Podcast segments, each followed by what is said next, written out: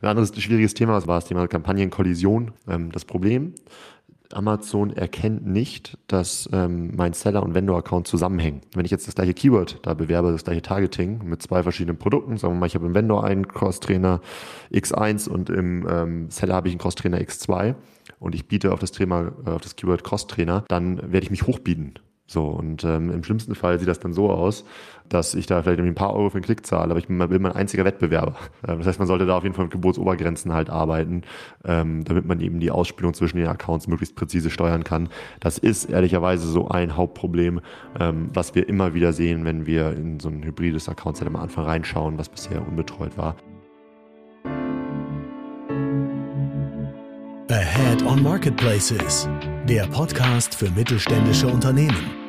Präsentiert von MoveSell, deinem Partner für Amazon-Strategien und Tools. Mit Moritz Meyer und Florian Vettel. Moin Flo. Moin Moritz, grüß dich. Ja, heute ein äh, sehr spannendes Thema, wie ich finde, beziehungsweise mit das komplexeste Thema, weil es so vielschichtig ist. Werden wir gleich darauf eingehen, warum. Advertising im Amazon Hybrid-Modell. Das heißt, wenn ich sowohl einen Seller-Account habe als auch einen Vendor-Account und für beide Accounts meine Marken online habe, meine Produkte und für diese Produkte Werbung schalten möchte auf Amazon. Bevor wir darauf eingehen, was ist denn so passiert bei uns die letzte Woche? Ja, was war los? Ähm, AOM lag an, also Head-on Marketplaces, unser Live-Networking-Event in Köln vor der Demexco. Ja, wie war's? Ich würde sagen, ähm, sehr gut. Das Feedback war auf dem Event direkt wieder ähm, sehr positiv. Unser Team hatte sehr gute Gespräche. Ich hatte sehr gute Gespräche. Ich fand vor allem die Mischung wieder echt cool. Das heißt, ähm, es waren ein paar Markenhersteller da, traditionelle große Unternehmen, aber auch etwas jüngere D2C-Brands. Es waren Service Provider da, beispielsweise ähm, On Quality, die darauf spezialisiert sind, Fashion Brands äh, mit eigener Tech-Lösung auf die verschiedenen Fashion-Marktplätze ähm, zu bringen, aber auch ähm, Tool-Anbieter und ähm, ja, das ist ja, finde ich, so ein bisschen unser Ansatz, ähm, das so ein bisschen ungezwungen äh, zusammenzubringen. Und das finde ich immer eigentlich am coolsten zu sehen, wie die verschiedenen Parteien einfach mal so an einem Tisch sitzen und miteinander sprechen, sich persönlich kennenlernen und was ich auch weiter erstaunlich finde, ähm, haben wir beim ersten Event auch schon gemerkt, das war jetzt ja so ein bisschen kurzfristiger nach dem, ich sag mal, krasseren äh, Corona Stadium. Jetzt ist es schon ein bisschen entspannter alles, aber dass man nach wie vor merkt, wie wichtig allen ist, einfach persönlich zu sprechen, weil man sich natürlich durch die ganze Covid-Sache noch krasser dran gewöhnt hat, äh, nur noch virtuell äh, zu sprechen. Man merkt, wie das allen weiterhin äh, gut tut und wie das einfach auch äh, cooler ist, persönlich zu sprechen. Ja. Wie fandst du es? Ähm, ja, auch, also absolut, absolut cool mit dem Hintergedanken, dass ich um am nächsten Morgen um 7.55 Uhr die wahrnehmen musste. Stell dich, stell dich nicht so an. war ich natürlich ein bisschen, ein bisschen früher weg. Ähm, aber ich hatte auch super spannende Gespräche. Ähm, vor allen Dingen ähm, der äh, Kontrast. Also ich hatte auf der einen Seite hatten wir den, den europaweit führenden Hersteller für Tapeten, ne, also eine recht konventionelle Branche. Und auf der anderen Seite hast du irgendwie so einen modernen Energy Drink für Gamer, ne, also etwas, was wirklich so zwei Welten sind. Und ähm, wenn man wenn man dann diese Gespräche führt, ähm, merkt man irgendwie, dass, dass, dass, dass ähm, der eine von dem anderen Bereich total gut lernen kann und andersrum eben genauso. Und äh, das finde ich immer wieder, finde ich wieder immer wieder inspirierend und das macht natürlich auch großen Spaß, genau die Leute dann zu, zu vernetzen ähm, und sich einfach zuzusetzen, ein bisschen zuzuhören. Ähm, also das war auf jeden Fall äh, ja, eins meiner Highlights. Ja, und ich habe ja schon bei Kim platziert, die das ja für uns hauptsächlich organisiert. Ich bin ja immer noch dafür, dass wir beim nächsten AOM mal so einen Impulsvortrag, auch gar nicht unbedingt von uns, äh, einstreuen. Da wart ihr ja bisher gegen. Bin ich mal gespannt, ob ich das äh, durchbekomme. Das heißt, ähm, irgendein Gast, der ein cooles, spannendes Thema hat, was uns vielleicht auch sonst nirgendwo noch bisher gehört hat, einfach mal wirklich nur fünf Minuten ähm, ja, relativ äh, spontan, ohne große Leinwand, einfach mal so ein kleines ähm, Thema zur Diskussion platziert, wo alle so ein bisschen drüber diskutieren können, danach wieder in die Gespräche gehen. Ähm, mal schauen, ob wir das beim nächsten Mal hinbekommen. Ja, also da musst du hier intern auf jeden Fall ein, ein dickeres Brett bohren. ähm, aber mal schauen, ich bin, ich bin gespannt auf, auf, die, auf die Argumente, die du da vorbringst. Ähm, ja, ich ja. glaube, ein zweites Thema ähm, eher ähm, fachlicher Natur, ähm, was wir mitgebracht haben, ist, glaube ich, auch ganz interessant. Ähm, wir betreuen ja den Verlag Cornelsen.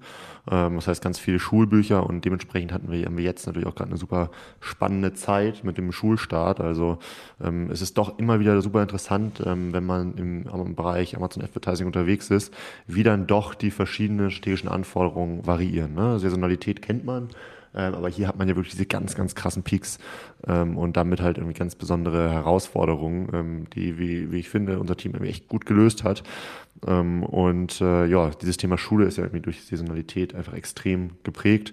Ich glaube, wer sich dafür interessiert, kann auch mal auf unserem Blog vorbeischauen. Äh, da haben wir ein, ähm, ja, was haben wir da genau gemacht? Ich meine, Analysen zu verschiedenen Segmenten, wie ähm, verschiedene Kategorien wie Schulranzen und so, richtig? Was war da noch so dabei? Ja, genau. Also für den Kunden machen wir vor allem Advertising spezialisiert und darüber hinaus haben wir einfach mal uns äh, die wichtigsten Kategorien äh, in dem Bereich Schulanfang, so haben wir das übergeordnet ähm, bezeichnet, ähm, angeschaut. Da findet ihr Insights über die Reviews, über die ähm, Retailer, über die Anzahl der Angebote. Ähm, das heißt einfach, wie gesättigt der Markt schon ist. Äh, schaut da gerne mal auf äh, movesale.de slash äh, blog rein. Da hat unser Team wieder coole Arbeit geleistet. Ja, ich bin auf jeden Fall auch sehr stolz ähm, auf den Kunden. Kennt ja, denke ich mal, jeder aus der Schulzeit oder vielleicht von den eigenen Kindern. Und ähm, bin gespannt, was da noch geht. Und klar, so August Peak ist hier extrem und sicherlich auch eines der extremsten äh, Beispiele, was Saisonalität ähm, angeht. Ja. ja, ich habe in letzter Zeit mit auch auf vielen Events mit einigen Verlagen gesprochen. Ähm, und die Verlage sind ja häufig noch so ein bisschen ähm, ja, konventioneller aufgestellt. Das heißt, ähm, da ist online tatsächlich noch nicht so stark angekommen und erst recht nicht irgendwie so ein hochmoderner Marktplatzansatz. Äh, es ist aber interessant, wie sich die Branche da immer mehr halt hin in, entwickelt. Ähm, und da muss man schon sagen, ist Cornelisen auf jeden Fall weiter und äh, die haben ja auch wirklich eine, eine starke Marke aufgebaut. Ähm, und da ist natürlich total spannend, mal das Ganze mit unseren Impulsen dann nochmal weiter, weiter zu schleifen und da mal reinzugehen. Ähm, und das macht auf jeden Fall großen Spaß. Ne? Das ist eine Zusammenarbeit, die echt cool ist, muss ich sagen. Ja. Erzähl doch mal, bevor wir tiefer ins Thema gehen, über die Hammer Sport AG was, denn die nehmen wir ja als Beispiel, um heute mal aufzuzeigen, wie Advertising im hybriden Modell funktioniert. Ähm, wer ist das und äh, was machen wir für die? Ja, also die kennen wir schon recht lange. Die sind äh, 2019 zu uns gekommen ähm, und äh, seitdem bauen wir deren Advertising halt auf Amazon auf. Die sind europaweit führend für Heimfitnessgeräte. Ähm, die gibt's schon 120 Jahre ungefähr im Sport, äh, haben äh, Kunden im Millionenbereich, das heißt insgesamt so knapp, knapp drei Millionen Kunden, über 300 Geräte, ähm, Produktentwicklung hatte mir unser Ansprechpartner mal durchgegeben, über 20.000, das ist Wahnsinn. Ne, irgendwie diverse verschiedene Eigenmarken sind, glaube ich, ursprünglich immer mal mit Skiern gestartet und wie es dann so ist, kommt man irgendwann bei Heimfitness raus. Das heißt nämlich Crosstrainer, Rudermaschinen äh, und so weiter. Haben auch noch ein paar spannende ähm, ja, Vertriebsrechte für Marken wie Mikasa. Für uns als Volleyballfans natürlich auch ein, ein großes Ding. Ähm, genau, und äh, da ja, haben wir auf jeden Fall wirklich eine sehr, sehr interessante Produkt- Zusammenstellung. Ne? Also von wirklich klassisch Heimfitness bis hin zu Volleyball, Kleinfitnessgeräten, Boxen und so weiter. Also sehr, sehr vielschichtig ähm, und genau, das ist, glaube ich, ein ganz guter, ganz guter Überblick. Okay, dann lass uns reinstarten. Ähm, ich hatte ja am Anfang schon kurz angeteasert, warum ich finde, dass das eins der spannendsten Themen ist. Äh, denn bevor wir wirklich konkret aufs Advertising gehen, was ja schon ein Riesenbereich äh, für sich ist, äh, warum ist das hier so vielschichtig? Weil ich einerseits das Seller-Modell verstehen muss, ich muss andererseits das Vendor-Modell verstehen, ich muss das Ganze kombinieren. Das Ganze hat sehr viel ähm, mit Logistik zu tun, sehr viel mit ähm, Margen und ähm, Kalkulation und dann ganz, ganz viel mit speziellen, äh, sag ich mal, Amazon-Fragestellungen und auch äh, Problemen, die du noch aufzeigen wirst. Das heißt, wo diese Systeme ja auch einfach noch nicht ineinander greifen, weil sie einfach separat ähm, gebaut sind. Also, wird sehr spannend. Ähm, Schaut doch mal rein, ähm, wie sieht ein so Sortiment aus ähm, bei der Hammer Sport AG? Genau.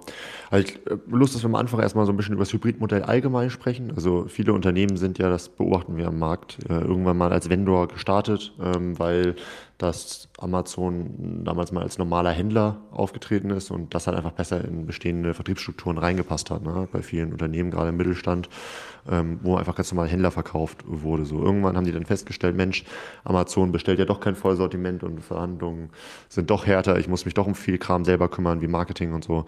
Das heißt, irgendwann musste dann musste dann der Seller-Account ähm, her weiß nicht wie, also man, man, kann ja super viele Bereiche da besprechen. Ähm, wie schaust du darauf? Hast du da äh, in letzter Zeit besonders Berührungspunkte mit gehabt?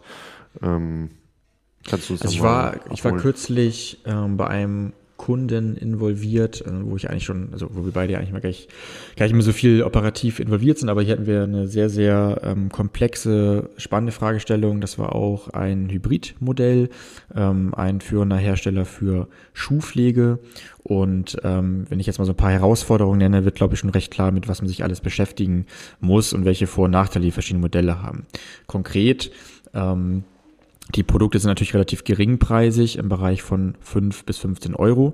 Da ist dann direkt das Thema ähm, Kalkulation und Logistik ähm, total wichtig. Das heißt, ähm, manche Produkte lohnen sich nur im Vendor, weil Amazon die zu vernünftigen Preisen einkauft und sich dann logischerweise um den Rest kümmert. Manche Produkte lohnen sich auch im Seller. Dann ist die Frage, dass ich natürlich neben ähm, meiner eigenen Marke, meinen eigenen Accounts noch Händler habe, die vielleicht das Produkt seit Jahren anbieten. Was machen die? Was machen die zu welchen Preisen? Machen die das mit FBA oder FBM? Das heißt Stichwort Buybox. Wer kommt da überhaupt rein? Ähm, dann gab es äh, Amazon-bedingte Probleme mit den Content-Uploads, also der Content-Steuerung. Das heißt, äh, die Inhaltshoheit war hier nicht ganz klar, beziehungsweise recht komplex äh, verteilt und historisch, ähm, ich sag mal, schlecht gewachsen, wo wir wirklich alles Mögliche probiert haben, sowohl technisch als auch mit den Amazon-Ansprechpartnern. Ähm, aber es da einfach Probleme gab, die ja keiner lösen konnte. Und deshalb bin ich da auch noch mit rein und das, dass wir da sozusagen auf höchster Ebene auch mit der Geschäftsführung, mit allen E-Commerce-Managern, die haben auch ein ganz, ganz tolles Team, auch ein ähm, Geschäftsführer, der sehr offen ist, der sich alles anhört, auch ein E-Commerce-Manager, ein Head of E-Commerce, der das alles sehr gut ähm, erfasst. Nichtsdestotrotz muss man da mal schauen, okay, wie geht's eigentlich ähm, weiter? Setzt man weiter auf das äh, Vendor-Modell? Baut man sich einen eigenen Seller-Account? Setzt man vielleicht auf einen Retailer, der schon sehr stark ist? Source man das Ganze an einen sogenannten Broker-Seller aus, der es für einen verwaltet? Also ganz, ganz viele Themen, die von Content äh, über Advertising auseinanderrechnen, da gehst du ja gleich noch drauf ein, äh, bis hin zur ganzen Logistik und Kalkulation äh, der einzelnen Produktmargen gehen. Ähm, genau, und dementsprechend sollte jetzt eigentlich klar werden, ähm, was man sich eigentlich alle, alles anschauen muss und warum das Ganze so komplex ist. Definitiv. Also ein total vielschichtiges Thema.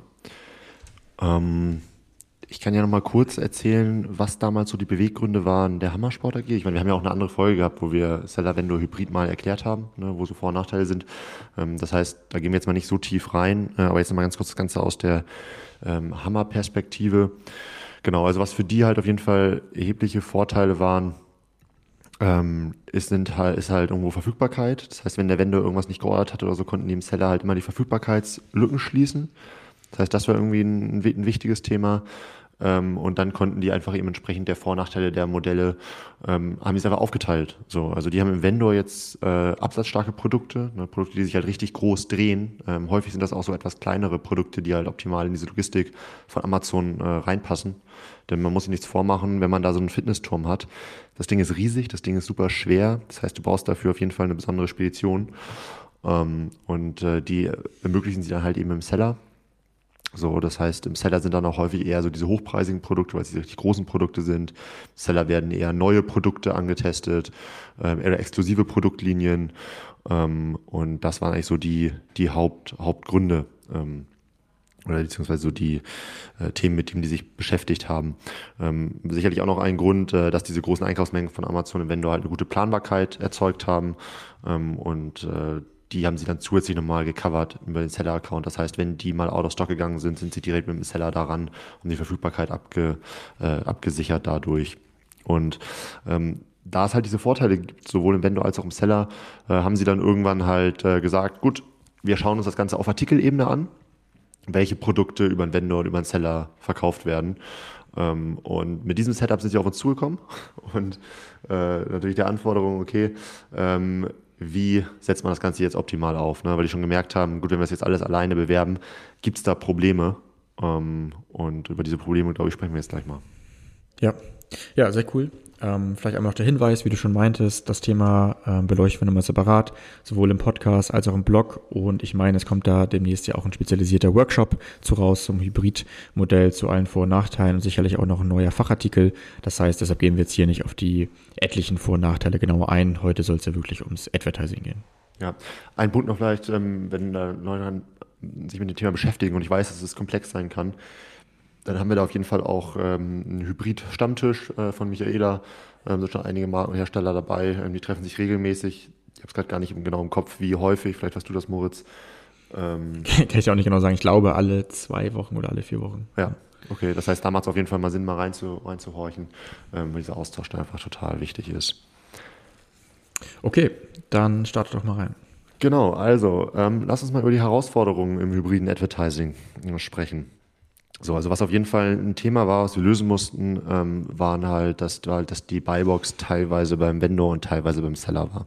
So, das heißt, man kommt nicht drum rum, das halt immer im Blick zu haben, ähm, gerade wenn sowohl der Vendor als auch der Seller das gleiche Produkt äh, verkaufen. Das heißt, Preise und Buybox ähm, im Seller-Vendor müssen stetig gemonitort werden. Da gibt's von Amazon leider nicht die optimale Lösung. Ähm, da haben wir dann eigene Software für Gibt es aber auch äh, andere Software am Markt. Äh, wir machen das in unserer eigenen Software Robt. Ähm, und dann äh, sollte man da auf jeden Fall immer informiert werden, äh, wann sich das halt ändert. Ne? Denn ähm, nur wenn ich die Buybox habe, kann ich bestimmte Werbeformate auch nutzen. Das heißt, wenn ich jetzt zum Beispiel Sponsor Products schalte und ich habe nicht die Buybox, werden meine Kampagnen nicht ausgespielt. Ähm, und wenn ich halt die Buybox habe, dann werden sie wiederum ausgespielt. Und um das genau steuern zu können, sicherzustellen, dass jedes Produkt dauerhaft beworben wird, muss man halt ähm, genau mitkriegen, wann, wo die Buybox äh, gehalten wird. Vielleicht hier nochmal einmal als Kommentar. Ähm, ja, das ist schon die Herausforderung Seller versus Vendor. Aber äh, weiterhin ist es natürlich auch sehr gefährlich, äh, wenn ich im Vendor nicht überblicke, ob ich gerade die Buybox habe und dann schön Werbung für andere äh, Seller schalte, weil ich gar kein äh, Angebot habe, beziehungsweise gar nicht in der Buybox bin. Auch das ist ja hier auch ein ja, weiterer Faktor, der die Komplexität weiterhin hochhält. Ja, genau. Also es gilt ja für die, ne, das ist gut, dass du es nochmal reinbringst. Ähm, das gilt ja jetzt insbesondere für Sponsor Display und Sponsor Brands Formate, die auch weiter ausgespielt werden im Ende, wenn ich ihm nicht die, nicht die Buybox halte. Was okay ist, ne? Also manche Marken sagen ja auch, Munsch, wir, wir mhm. investieren mhm. hier weiter in Werbung, weil wir unsere Marke insgesamt bekannter machen wollen, weil wir die Handelspartner stärken möchten. Ähm, das heißt, wir sorgen uns eben darum und das ist für uns vor Ort, das ist für uns in Ordnung, dass wir ähm, dass die Kampagnen laufen, weil wir unsere Marke sichtbarer machen. Da gibt es unterschiedliche Philosophien ähm, am Markt. Gebe geb ich dir recht. Ähm, auch hier nochmal der Hinweis, macht natürlich die ganze Auswertung, das ganze Reporting, die Kalkulation wieder noch schwieriger. das stimmt, das, das stimmt. Ein anderes schwieriges Thema, was wir auch damals angehen mussten, ähm, war das Thema Kampagnenkollision. So kann man es am besten zusammenfassen. Ähm, das Problem, Amazon erkennt nicht, dass ähm, mein Seller- und Vendor-Account zusammenhängen. So, wenn ich das gleiche, ähm, wenn ich jetzt das gleiche Keyword da bewerbe, das gleiche Targeting mit zwei verschiedenen Produkten, sagen wir mal, ich habe im Vendor einen Cross-Trainer X1 und im ähm, Seller habe ich einen Cross-Trainer X2 und ich biete auf das Thema, äh, auf das Keyword Cross-Trainer, ähm, dann werde ich mich hochbieten. So, und ähm, im schlimmsten Fall sieht das dann so aus, ähm, dass ich da vielleicht ein paar Euro für einen Klick zahle, aber ich bin, bin mein einziger Wettbewerber. So, äh, das heißt, man sollte da auf jeden Fall mit Geburtsobergrenzen halt arbeiten, ähm, damit man eben die Ausspielung zwischen den Accounts möglichst präzise steuern kann. Das ist ehrlicherweise so ein Hauptproblem, ähm, was wir immer wieder sehen, wenn wir in so ein hybrides Account-Set am Anfang reinschauen, was bisher unbetreut war. Und ganz ehrlich, wenn ich als Key-Account diverse verschiedene Kanäle managen muss, ne, unter anderem auch Amazon, das ist so ein kleines Detail, ähm, aber das kann mir meine Profitabilität völlig kaputt machen. Ähm, und das zeigt so ein bisschen, wie komplex der Bereich geworden ist. Ja, guter Punkt. Das finde ich mit der wichtigste Punkt. Ähm, denn äh, es gibt ja auch viele Vendoren, also Markenhersteller, ähm, die wissen, wer noch als Seller anbietet, aber da vielleicht kein super gutes Verhältnis zu haben, aber trotzdem ähm, ja das so dulden oder das Ganze auch so funktioniert äh, und dann dementsprechend auch natürlich keine Absprachen getroffen werden, weil wir sprechen jetzt zwar über, den Optimalfall, dass ich ja meinen Seller, meinen Vendor-Account auch selber äh, steuere. Das ist natürlich nicht immer der Fall, aber nehmt das nochmal als ähm, Argument mit, wenn das bei euch der Fall ist, worum ihr euch mehr annähern solltet oder zusammen ähm, das ganze Thema für diese Brand angehen solltet, dass sozusagen beide im Endeffekt äh, profitieren, auch wenn es verschiedene Unternehmen sind. Ja, auch ein anderes schönes Beispiel, wenn im gleichen Unternehmen verschiedene Leute für Vendor und Seller zuständig sind. So, ich habe neulich mit einem Verlag gesprochen ähm, und äh, unser Ansprechpartner hatte den, hat den Seller-Account gemanagt ähm, und eine andere Kollegin im, Account, im, im Unternehmen hat den Vendor-Account gemanagt und da gab es genau gar keinen Austausch zu dem Thema. so, ja. ähm, also ne, nicht offensichtlich. Genau, letzter Punkt vielleicht zum Thema Herausforderungen. Ähm, auch das Thema mussten wir erstmal glatt ziehen ist das Thema accountübergreifende Auswertung. Ähm, es bringt nichts, einfach nur die ähm, Kosten- und Amortisationswerte ähm, aus dem Werbekonto der Seller Central, aus dem Werbekonto der Vendor Central rauszuziehen und gegenüberzustellen, zu vergleichen. Denn die Profitabilität kann eine ganz andere sein. Während ich im ähm, Seller ähm, ja natürlich irgendwie ähm, recht sauber runterkalkulieren kann mit kategoriespezifischen Provisionen und so weiter, was ich nachher für eine Marge habe, so ist es im Vendor ähm, ganz anders mit den Einkaufspreisen und und und. Ähm, das heißt, ein und dasselbe Produkt kann ganz unterschiedliche Profitabilitätsziele haben, ähm, je nach Einkaufspreis eben. Und das muss man auf jeden Fall berücksichtigen. Und das macht es auch nicht einfach, äh, dass man eben diese Learnings zwischen den verschiedenen Werbekonten trotzdem transferiert, aber eben im Hinterkopf behält, ähm, dass ich nicht die gleiche Auswertungsbasis habe. Ja, und zeigt nochmal, was ich eingangs meinte, dass ganz viel Vorbereitung auch eigentlich dazu gehört, bevor man in die Advertising-Konsole geht und bunt Kampagnen schaltet, weil das muss ich ja alles erstmal wirklich wissen, weil sonst vergleiche ich halt Äpfel mit Birnen, weil es natürlich ganz andere Verkaufsmodelle sind. Ja, das ist auch richtig krampfig. Also wenn ich jetzt mehrere hundert Produkte habe und ich möchte die alle bewerben, ne, was ja das Ziel sein sollte, wenn man sich mal anguckt, wie, wie wichtig Werbung mittlerweile da ist, ähm, dann ist das ein richtig großer Batzen, den man da erstmal auswerten muss. Ja, aber gut, gehört dazu, ne? Ist ja, ja muss man Fall. auch sagen, ich sag mal USP bei uns oder warum es auch wirklich, muss man einfach sagen, sinnvoll ist, eine erfahrene Agentur zu beschäftigen, weil das wirklich alles vorab gemacht wird, ähm, zusammen mit dem Kunden und man halt nicht einfach äh, blind ins Advertising reingeht und schaut, dass die Kampagnen irgendwie nett aussehen. Jo, definitiv. Ähm, vielleicht schließen wir hier direkt das Thema Ziele an. Ähm, das heißt, äh, ne, neben den Herausforderungen, die wir natürlich gesehen haben, die wir lösen mussten, ähm, hatte Hammer zu uns auch gesagt, okay, wir haben auch Ziele, ne, die, die das, das ist uns wichtig, das ähm, wollen, wir, wollen wir sicherstellen.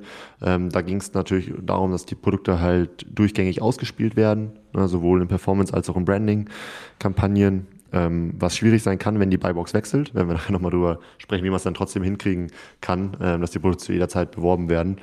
Ähm, dann natürlich irgendwie Standardziele, Sichtbarkeit und Umsatz unter Einhaltung der Profitabilitätsziele steigern, Market Shares, Schutz von eigenen Produktseiten, Markensuchbegriffen und ein Thema, was ich noch ganz interessant fand, ähm, Markenassoziationen mit bestimmten Keywords. So, das heißt, ähm, es wurde ein bestimmtes Keyword-Set definiert, sagen wir jetzt mal äh, Cost-Trainer. Und da ging es nicht darum, dass man jetzt eine tolle Profitabilität oder einen tollen Umsatz hat, sondern da ging es darum, den Anteil in der Top of Search ähm, zu maximieren. Das heißt, bei möglichst vielen Ausspielungen und möglichst vielen Suchen möchte ich angezeigt werden mit meinem Produkt, damit in den Köpfen der Suchenden Folgendes passiert, Crosstrainer gleich Hammersport. So, dass man diese Marke einfach mit bestimmten ähm, Suchbegriffen verknüpft. Und das finde ich, finde ich ganz interessant. Ähm, und da hatten wir nachher dann auch später eigene ähm, Dashboards nur dafür gebaut. Äh, und äh, das ähm, ja, war auf jeden Fall was Besonderes. Mhm. Okay, jetzt haben wir die Strategie definiert, ähm, haben uns vorbereitet, unsere Ziele definiert. Jetzt kommen wir endlich in die Advertising-Konsole. Wie gehst du davor?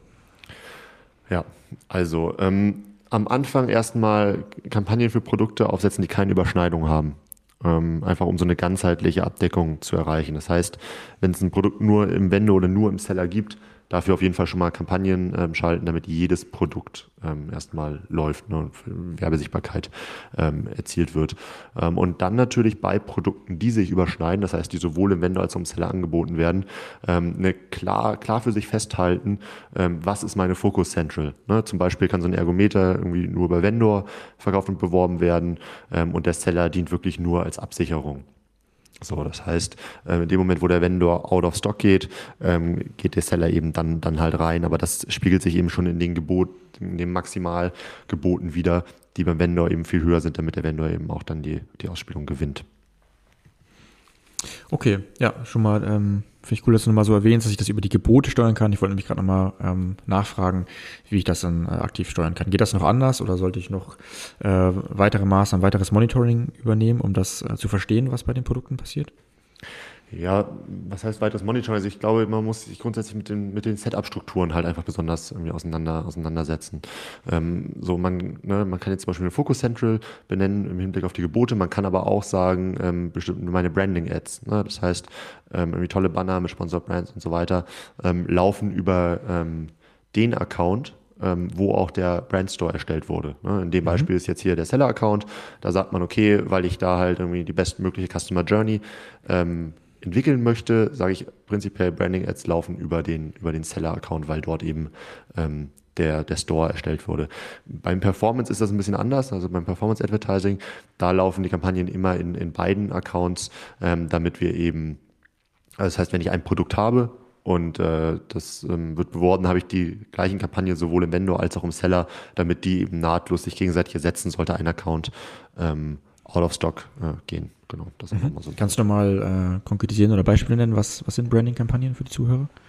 Ja, Branding-Kampagnen äh, sind zum Beispiel, wenn, wenn, wenn wir jetzt sowas haben wie das Keyword Cost Trainer und das ist ein, so ein Branding-Keyword und da möchte ich einfach sicherstellen, dass die ähm, dass die Leute das mit mir verknüpfen. Das kann eine Art von Branding-Keyword sein, äh, dass ich dann mein Logo in die Sponsor-Brand-Anzeige integriere. Ähm, dann gibt es natürlich im klassischen Sinne ähm, die Marken-Suchbegriffe. Das heißt, wenn jetzt jemand zum Beispiel nach Hammersport äh, Crosstrainer sucht oder so. Ne? Also alles, wo der Marken- oder spezielle Produktnamen enthalten ist, kann man grundsätzlich unter Branding fassen. Mhm. Und erklär nochmal kurz, was dann die Performance-Ads sind. Genau, das sind meistens so generische Suchbegriffe, die wirklich das Ziel haben, zum festgelegten Kosten, zur festgelegten Kosten-Umsatzrelation ähm, Verkäufe zu erzielen und auch Neukunden zu gewinnen. Ne? Zum Beispiel sowas ähm, wie Cross-Trainer ähm, für Senioren oder sowas. Mhm. Ne? Das wäre so ein typisches Performance-Keyword. Okay, ja, verstanden. Alright. Ähm, was ich noch als Tipp mitgeben würde, ist, äh, dass ähm, man sich Gedanken darüber macht, wie ähm, kann ich nachher alles auswerten. So, denn Amazon, wie vorhin schon gesagt, ähm, wird Seller und Vendor Central nicht verknüpfen. Das heißt, die, Amazon versteht nicht, dass die Accounts zusammengehören ähm, und bietet somit keine Schnittstellen zwischen den Accounts. Das heißt, eine gute Softwarelösung ähm, ist da wichtig, damit man eben die Daten aggregiert ähm, aus der Seller und Vendor Central. Ne, wir haben ja diesen Amazon ähm, Advanced Partner Manager, haben ja auch mal im Podcast drüber gesprochen. Das heißt, wir können die Accounts da schon verknüpfen.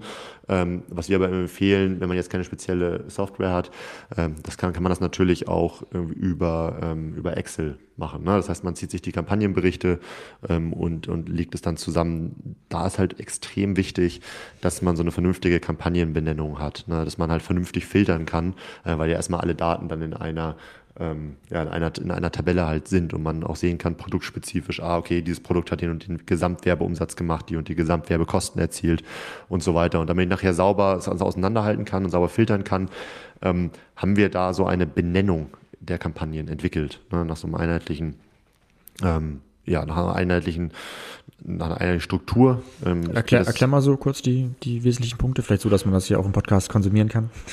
ja, gut. Ähm, ja, guter, guter Zusatz. Ich glaube, ähm, jeder, jeden, der es interessiert, der kann sich da auf jeden Fall bei uns melden, dann äh, sharen wir das natürlich. Ähm, ich mache mal so ein Beispiel. Also, ähm, wir bauen mal so einen Titel auf. Ähm, am Anfang steht mal der Markenname. Das heißt jetzt hier Hammer. Das ist interessant natürlich, insbesondere wenn ich mehrere Marken habe.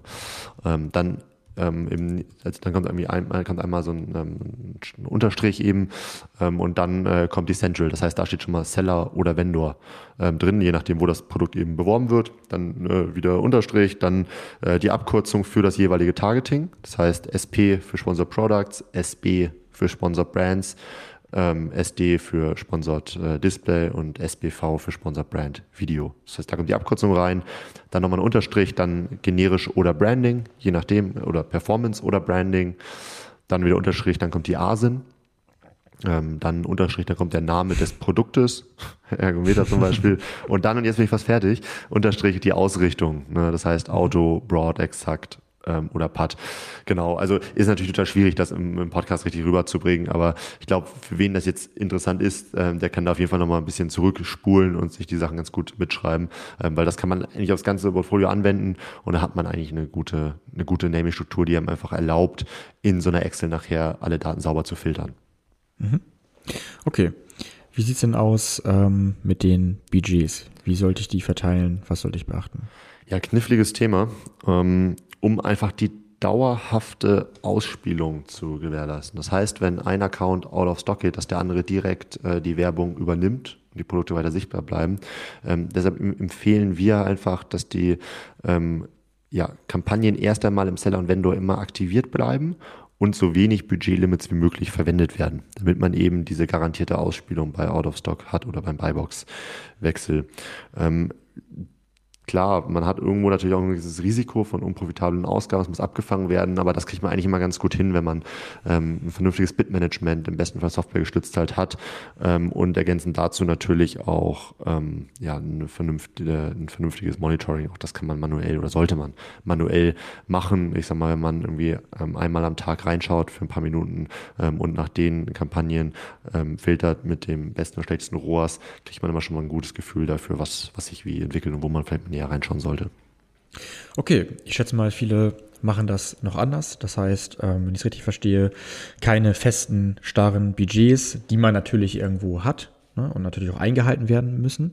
Aber wenn man eine professionelle Betreuung, ein durchgehendes Monitoring hat, dann ist es sowieso gewährleistet, dass sozusagen diese Budgets eingehalten werden, dass man zwischendurch mal was umschiftet und man hat sozusagen insgesamt ähm, ja, bessere Ergebnisse, weil die richtigen Kampagnen, die profitablen Kampagnen eben nicht out of stock gehen, richtig? Ganz genau, ja. Okay, ja. Glaube ich, ein guter Tipp. Äh, fragt uns auch gerne, wenn ihr irgendwie zu Fragen habt. Was ich meine, das Thema Budgetverteilung kann man auch ganze, ganze Folge zu machen. Schreibt uns da gerne. Ja, sind wir gerne offen, mal auch drüber zu sprechen und unsere Tipps zu geben. Ähm, sehr, sehr spannendes Thema. Ja, vielleicht nochmal so ein paar ähm, Quick-Tipps ne, zum, zum Umgang mit mit Geboten auch noch. Ich habe es ja eben jetzt kurz, kurz erwähnt, das sagt sie natürlich immer so leicht, ne? irgendwie so softwaregestützte Steuerung, weil wir seit Jahren halt nichts anderes machen. Ähm, aber ich glaube, so ein paar Tipps, die jeder da berücksichtigen kann, ähm, halt gleiche Keywords in zu vielen Kampagnen vermeiden. Ne? Einfach wenig Sinn. Dann Gebotsobergrenzen definieren. Ähm, das heißt, äh, dass man dieses gegenseitige Hochbieten, was ich vorhin erklärt hatte, ähm, bestmöglich halt einfach in, in den Griff bekommt. Ähm, dann ähm, ja, so einen Anpassungsverlauf halt immer checken ähm, von, äh, von, von Geboten, Budgets, wenn man so eine Automatisierung halt drin hat. Ähm, das heißt, dass nie einfach ja, unprofitable Keywords immer höhere Gebote bekommen. Ähm, und dann äh, ist natürlich generell immer die Verschiebung von Targetings und die Arbeit mit negativen Targetings auch hilfreich. Ich glaube, das sind so Themen, wenn man, wenn man sich damit ein bisschen näher beschäftigt, hat man eigentlich schon so die, die Top-Bereiche zum Thema Gebotsmanagement irgendwie im, im, im Kopf und dann kann da eigentlich nicht richtig viel passieren. Ja, okay. Und ähm, gut, dann schalte ich die Werbung, meine Budgets ähm, definiert, meine Kampagnen aufgesetzt, ähm, schaue, dass ich meine Gebote anpasse, dass ich die Tipps berücksichtige, die jetzt ja schon ein bisschen tiefer ins Advertising Management reingehen, die du gerade genannt hast. Wie werte ich denn das Ganze jetzt aus, ob das wirklich funktioniert? Genau, also ne, wie vorhin schon gesagt, viele ziehen sich das in, in eine gemeinsame Excel rein, hat eine Software oder halt eben einen Partner, der so ein Advanced-Konto hat. Ähm, ganz, ganz wichtig ist einfach nur, dass man ähm, Vendor und Seller Central differenziert betrachtet. Ne? Also ähm, ein Vendor, ein Vendor kann es so sein, dass ich Einkaufspreise habe, die einfach sagen, okay, alles unter 5% ähm, ARCOS, also Kostenumsatzrelation ist profitabel. Ähm, Im Seller könnte das heißen, alles irgendwie unter 15 ähm, Prozent ist, ist profitabel. Ne? Das heißt, da muss man sich am Anfang hinsetzen, das vernünftig äh, sich, sich vor Augen führen, wo habe ich welche Margen ähm, und das dann eben, das dann eben berücksichtigen bei, bei der Auswertung. Das kann verschiedenste Einflussfaktoren haben. Ähm, ne, ob ich jetzt über Vendor oder Seller verkaufe. Ein Beispiel, da haben wir Sport AG nochmal, wenn ich jetzt so einen Fitnessturm habe, ähm, dann und ich versende meine eigenen Speditionen, dann kann es durchaus sein, dass mir da zum Beispiel ähm, dieser, dieser Batch irgendwie Versand durch Amazon halt fehlt, ne? also Prime. Und das wiederum kann total große Ein Auswirkungen wieder auf die Conversion Rate haben und so weiter. Und ähm, das heißt, wenn ich jetzt einfach nur Kampagnen kopiere ne, von, eine, von, von der Seller auf die Vendor Central, kann das auch schon erhebliche Unterschiede machen ne, in der Gesamtperformance, ähm, weil ich da kleine Änderungen habe, ne, wie zum Beispiel Versanddetails und so, die aber nachher einen großen Einfluss haben können ähm, auf die Anzahl der Klicks, die ich benötige, ähm, um Verkauf zu erzielen. Ne. Das heißt, ähm, da auf jeden Fall mit geschärftem, geschärftem Auge rangehen. Mhm.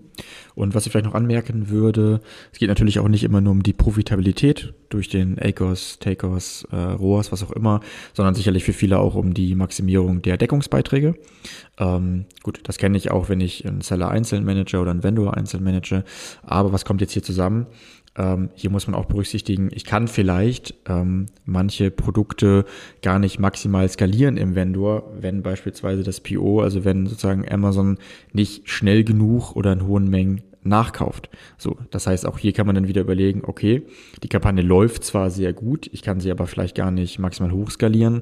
Habe ich dann, wie du sagst, wieder Backup im Seller oder schiffe das Ding sogar ganz rüber in Seller, weil ich weiß, dass ich hier vielleicht schneller höhere Mengen äh, verkaufen kann. Das heißt, ähm, korrigiere mich, äh, wenn es sozusagen Quatsch ist, aber ich bin ja sozusagen nach wie vor ähm, etwas agiler im Seller-Setup, selbst wenn im Vendor-Setup sozusagen alles gut läuft, solange ich sozusagen die Logistik dort auch hinbekomme. Zeigt halt wieder, warum sozusagen so vielschichtig ist, äh, wenn man jetzt einmal zurückdenkt an diesen äh, Schuhpflege-Case.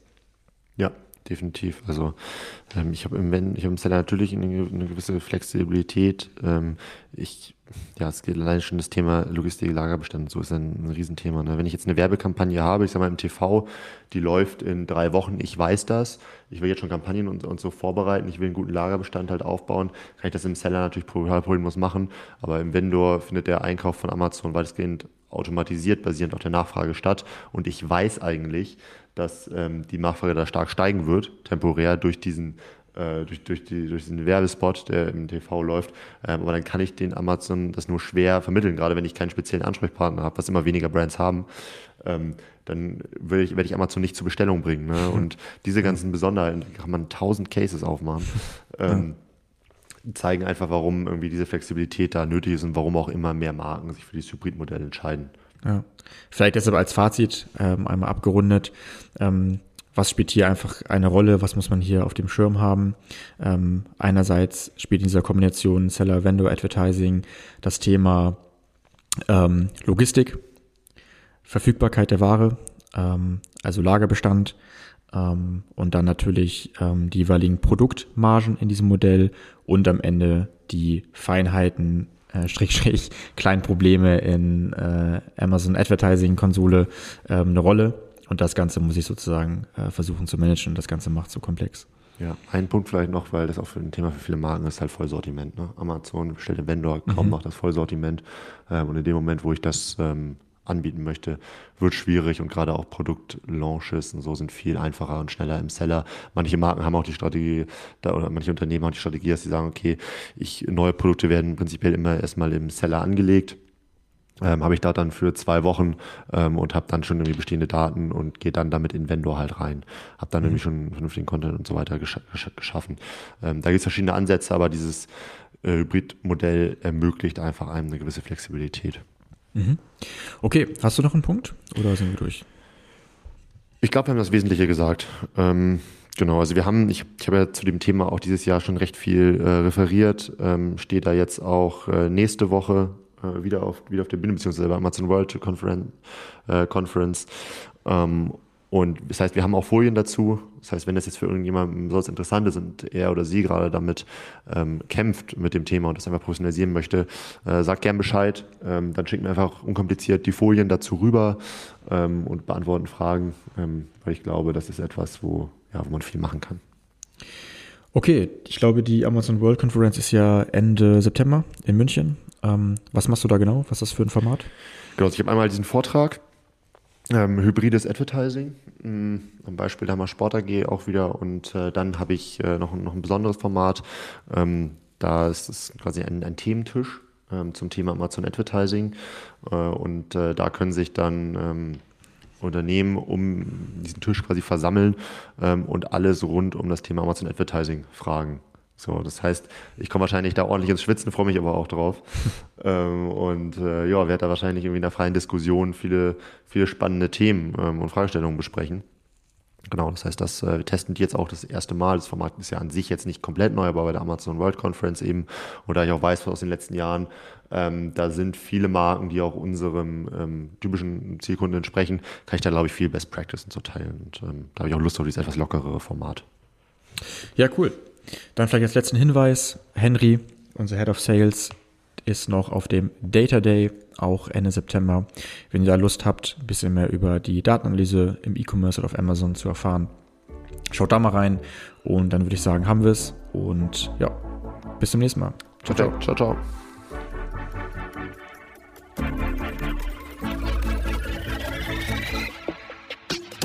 Du möchtest noch mehr lernen und immer up to date sein? Dann folge MoveSell auf YouTube und LinkedIn.